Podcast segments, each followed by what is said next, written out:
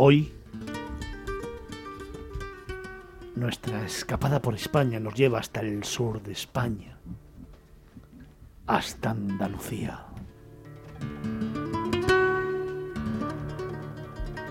Nos lleva al encuentro de una capital de provincia milenaria, históricamente marcada por la presencia musulmana y en especial por la dinastía nazarí.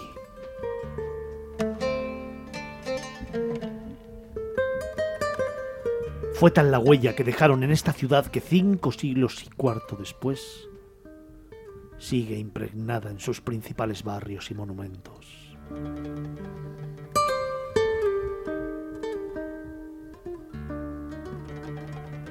Y de todos ellos, uno.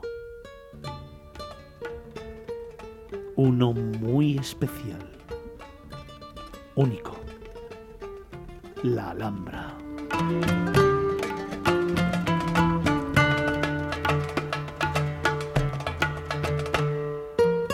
Es una ciudadela árabe, la más espectacular del mundo, pero la ciudad que la alberga es mucho más que ella.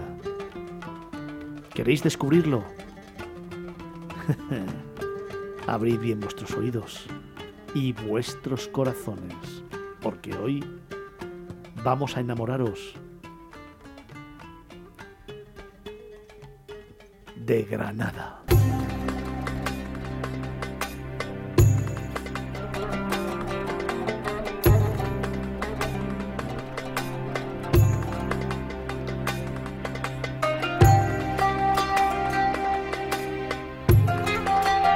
Llora como mujer lo que no supiste defender como hombre.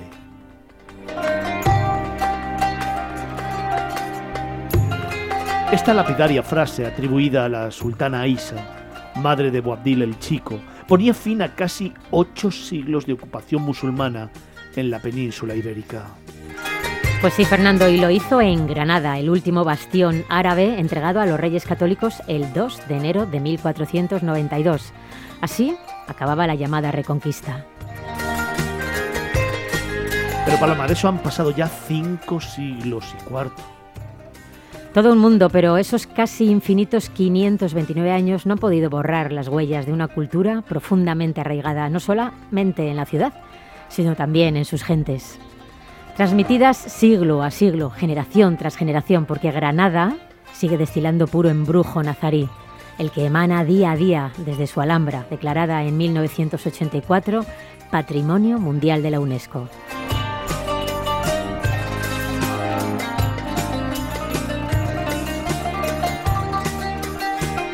Por ello, supongo, es lógico que sea el más potente y mal que atrae al viajero hasta Granada. No en vano, es el segundo monumento más visitado de España y más de dos millones de personas llegan hasta él en peregrinación para descubrir su sublime belleza.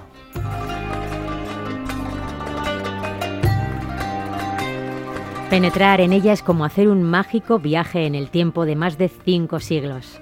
Una vez allí, cerrar los ojos en el patio de los leones o el patio de los arrayanes es sentir que se hizo la luz, agua y perfume, además de mármol, yeso y azulejo. Un viaje, Fernando, que sigue con el emocionante paseo que acaba en los jardines del Generalife.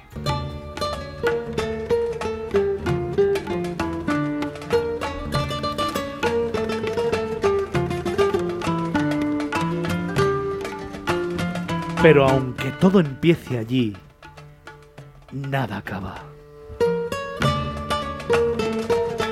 Y esto lo cuento porque Granada es también perderse en el laberinto entramado de callejuelas que nos lleva hasta el Albaicín, todas ellas generalmente en Cuesta, un barrio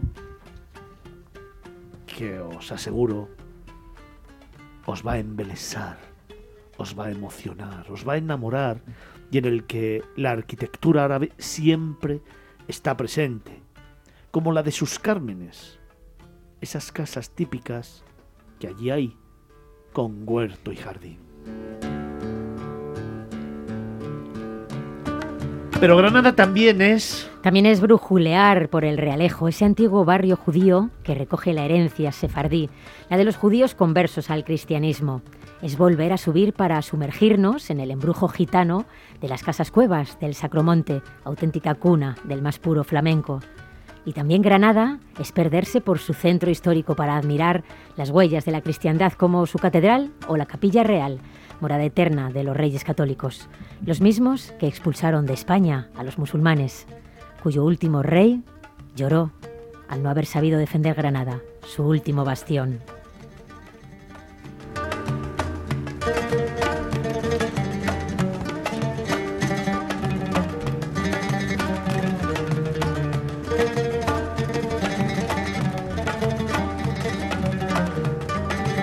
Fíjate que estamos enamorados de Granada, fíjate que nos gusta Granada, fíjate que Granada para nosotros es muy especial. Manel Antolí, buenos días. Buenos días, don Fernando. ¿Cómo está usted? ¿Qué sitio más maravilloso vamos a descubrir hoy de nuestra querida España? Eh? Y en este otoño más todavía, ¿no? Pues sí, evidentemente. El otoño es, es la estación de la melancolía, nos ponemos tristones, miramos hacia el pasado y qué sitio con mejor pasado que Granada. Oye, Granada es pura magia andalusí, ¿no? Pues sí, pura magia andalusí y por lo tanto yo lo, que os recomendaría es que iniciáramos eh, el recorrido a, a la ciudad precisamente por la Alhambra. Pues yo lo primero que recomendaría a la gente es que si va a ver la Alhambra, Manel, que no tenga prisa, que se, no sé, que se dé tiempo, ¿no? Que le dediquen dos, tres, cuatro, cinco horas o las que sean, ¿no? A recorrer, a entender y a aprender sobre este conjunto monumental que, oye, está dividido en cuatro áreas, ¿no? Efectivamente, son cuatro las áreas que tiene la Alhambra. Tenemos la Alcazaba, tenemos los palacios nazaríes, tenemos el Partal y tenemos el Generalife. El orden de la visita, pues eh, muchas veces no lo podemos determinar nosotros, sino que estará en función eh, precisamente de los palacios nazaríes, que tienen un horario restringido y que se nos indica al, inicio del recorrido en la entrada. Y recordar que tenemos opción de visitas diurnas y nocturnas.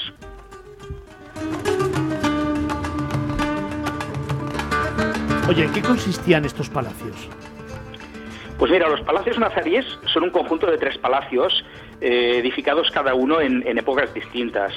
Nos encontraremos con el Palacio de Mexuar, eh, con el Palacio de Comares y con el Palacio de los Leones, con dos preciosos patios, el de los Arrayanes y el famosísimo Patio de los Leones, con esa fuente de mármol realmente espectacular, con esas doce figuras de leones eh, surtidores, eh, el sitio donde todo el mundo se fotografía, donde todo el mundo se hace selfies, porque realmente una imagen imborrable.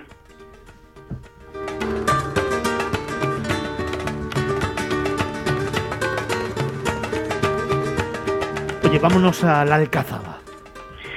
Eh, bien, la Alcazaba eh, es eh, de las zonas más antiguas de, toda la Alhambra. Es un área militar donde destacan, entre otros, pues podemos encontrar la terraza de la Torre del Cubo, el Adarve, que es el, camino más alto de la muralla norte.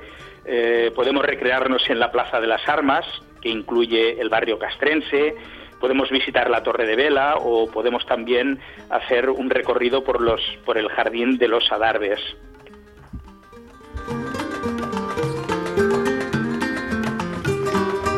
Y por ejemplo, fíjate, yo me centraría la atención en estos dos últimos sectores. ¿Qué nos cuentas de ellos? Pues mira, eh, os podría decir que el Partal incluye este mismo palacio con sus jardines y paseos y también un palacio, el Palacio de Yusuf III y el Paseo de las Torres y del cuarto de las, eh, de, las áreas, que es el Generalife, al margen evidentemente del palacio, pues destaca sobre todo por unos jardines espectaculares, eh, los jardines altos y los jardines bajos. También tenemos el Teatro del Auditorio, donde en verano suelen hacer eh, conciertos y representaciones. Eh, podemos recrearnos por varios patios, por el, mirador romántico y también una cosa muy espectacular que es la escalera del agua, que son eh, canales hechos eh, con tejas invertidas por los que el agua bajaba a la acequia real hacia su patio.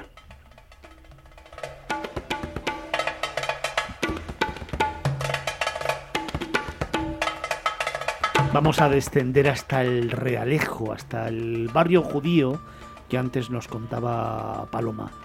Un sitio muy, muy especial, con muchos secretos, leyendas y con muchos rincones, ¿eh?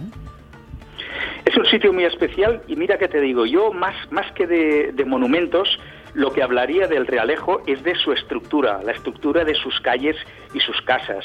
Eh, uno de sus referentes es la Plaza del Campo del Príncipe, donde está el Cristo de los Favores, eh, al que los granadinos tienen una gran devoción.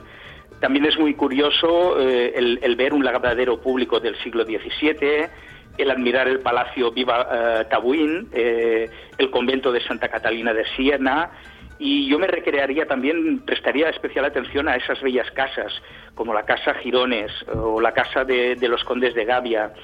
Y eh, a destacar también en este barrio, eh, yo diría que la Casa Museo de los Tiros, eh, sobre todo la fachada, recrearos en esa fachada con mosquetones y cañones, que es de donde viene su nombre. Y también en su interior está la Sala de la Cuadra Dorada, con un techo espectacular. es un techo decorado con retratos y leyendas de grandes nobles españoles.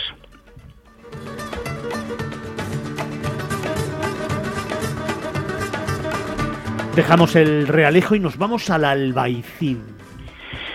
Sí, el Albaicín yo diría que es el que mejor refleja todo el pasado musulmán de Granada. Eh, está lleno de lugares mágicos, eh, podemos encontrarnos pues con la calle Calderería Vieja y la Calderería Nueva, eh, que están repletas de, teterías. Tenemos el Palacio de los Tristes, que la verdad es que nada tiene que ver con su nombre, es un, mm, es un, paseo eh, realmente para, para enamorados eh, y, es, y, mm, se circunscribe paralelo al río Darro. Eh, nos encontramos también con la pintoresca calle del Darro, que está recreada con dibujos y pinturas de viajeros y de pintores, con un puente precioso, el puente del Cadí, que está ubicado frente al Bañuelo, o lo que es el, el barrio, el baño del Nogal, uno de los muchos baños árabes que nos podemos encontrar en esta zona. Eh, ver también la Puerta Elvira, en fin, un, barrio también para, para, dedicarle su tiempo con calma.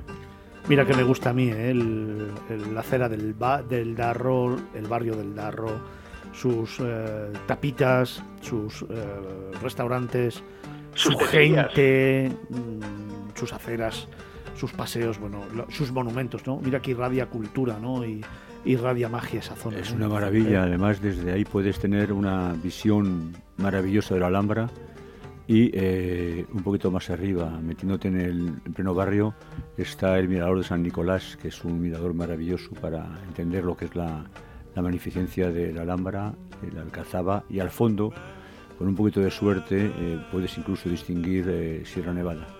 De verdad que es, la Cuesta del Darro es, yo aconsejo, y yo que Manuel estará conmigo de acuerdo, aconsejo el atardecer, cuando la luz cae y le pega a la muralla de la Alhambra los destellos rojizos que salen de la piedra con la que fue construida. Ese es el momento mágico, eh, profe. Eh, además, yo que soy gran amante de la fotografía, estar allí, mm, detenerte, plantar el trípode y, dejarte llevar eh, es realmente una sensación única. Oye, otro de los lugares que a mí me gusta recorrer despacio, tranquilo y en diferentes momentos del día son precisamente los miradores de la Alhambra, ¿no? Los miradores a la Alhambra. Sí, eh, el, profe nos haya comentado ya el, mirador de San Nicolás, es. el, más el más conocido con, esas preciosas vistas tanto a Sierra Nevada como a la Vega de, Granada. Pero, también hay otros dos interesantes. Eh, en la parte alta también eh, nos encontraremos con el mirador de San Cristóbal y en la parte baja con el mirador de la Churra. Yo pienso que vale la pena visitarlos todos porque cada uno nos ofrece una visión, una panorámica distinta de, la Alhambra y a cada momento del día pues también eh, con una luz eh, mágica especial.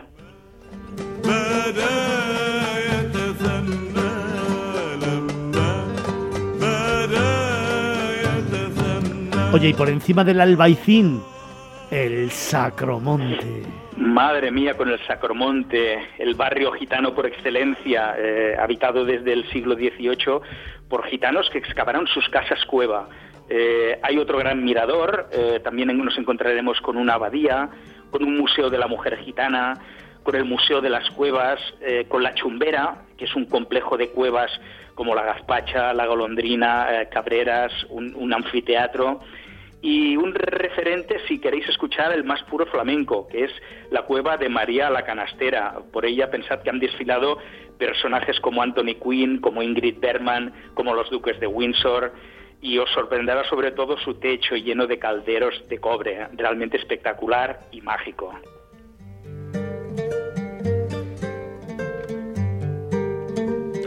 Oye, vamos a bajar al centro histórico, que también tiene lo suyo. ¿eh? Bajamos a la zona de la cristiandad, eh, empezando por su corazón, que es eh, la plaza de Isabel la Católica. Allí nos encontraremos pues, con el ayuntamiento, con la catedral, la catedral del siglo XVI, con bellísimas puertas, la puerta de San Jerónimo, la puerta del Perdón, la puerta del Exeomo, que es la más antigua, y en el interior yo diría que os detuvierais pues en la capilla mayor y observáis también los dos eh, órganos paralelos y los vitrales. Eh, más cositas que nos podemos encontrar en el centro histórico, pues mira, eh, tenemos la capilla real, con, que, que, alberga los sepulcros de los reyes católicos o de Felipe el Hermoso y de Juana la Loca. también brujuleando podéis visitar la Alcaicería, que es un antiguo zoco árabe repleto actualmente de artesanía granadina. Eh, podéis visitar la Madraza, que es el ayuntamiento viejo, el Corral del Carbón, es muy curioso, es eh, un almacén, hospedería y corral de comedias. Y por último, eh, otro sitio de referencia mucho más contemporáneo, que es el Centro Federico García Lorca. Mm, es, está, fue estrenado en, en 2015, hace apenas seis años.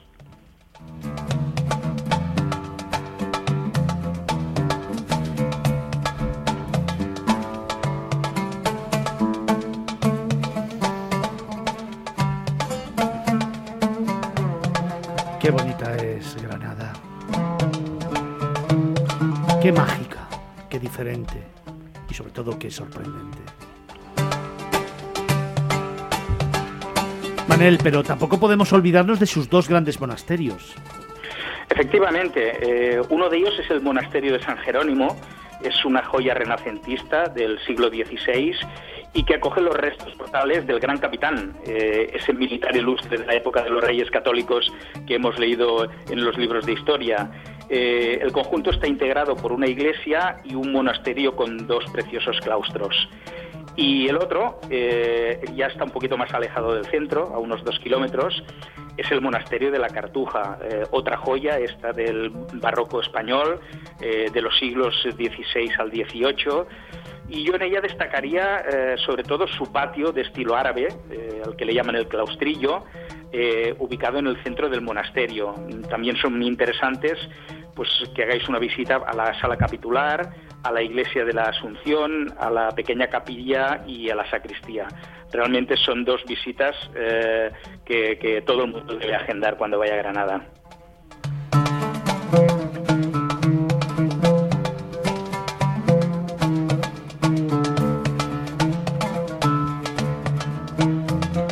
Fíjate, llega el momento de descansar, llega el momento de parar un momento, de parar un instante, de tomar una cerveza, de observar Granada de noche. Llega el momento de elegir destino y de elegir hotel. ¿Sabes? Pues eh, yo lo tengo muy claro. No sé, no sé tú, imagino que también, pero ese destino eh, ha de ser sí o sí el Hotel Alhambra Palace. Sí, lo eh, Estamos hablando de un hotel inaugurado por un rey eh, hace 111 años, por Alfonso XIII, el bisabuelo de nuestro actual monarca. Eh, sentirte allí, bueno, es el, hotel de las estrellas. Por ahí han desfilado pues desde los grandes de Hollywood, Vivian Lake, eh, Hudson, eh, Jules eh, han, ha acogido eh, a premios Nobel como, como Cervero Ochoa y sobre todo el deambular por, por, lo que son sus pasillos, sus salones, es como, como estar sintiéndote en, un palacio, como estar en otra época. es un hotel con 108 habitaciones, todas exteriores, un hotel que ha reabierto después de un año y medio de pandemia, reabrió hace muy poquito, el, el 1 de septiembre, remodelado eh, a nivel tecnológico, o sea, es una mezcla de, del estilo arquitectónico eh, palaciego con eh, la alta tecnología de los tiempos modernos y también con un apartado gastronómico espectacular.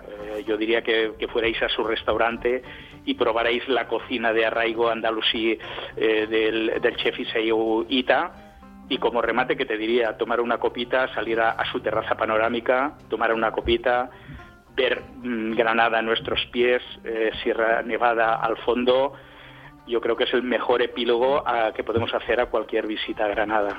Felipe, qué bonita es Granada, ¿eh? Es una maravilla. Eh, a mí me gustaría apoyar todo lo que ha dicho Manel. hay muchas palabras y muchas frases para definirlo, pero yo creo que hay dos fundamentales. Una ya lo hemos comentado, fue cuando la madre Abadir el chico le dijo que porque lloraba, que no debía llorar por eso, por lo que lloraba. Y otra es una que, se debe a un poeta mexicano, eh, Federico de Icaza, que también, digo, yo creo que también eh, es representativo de lo que significa Granada. Estando visitando la Alhambra con su mujer, eh, había un ciego en la puerta pidiendo limosna.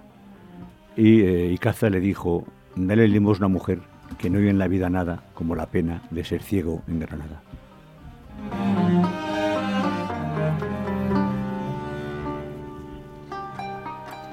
Granada. Manel Antolí. Fantástico trabajo, amigo. Un abrazo. Un placer. En Capital Radio, Miradas Viajeras, con Fernando Balmaseda.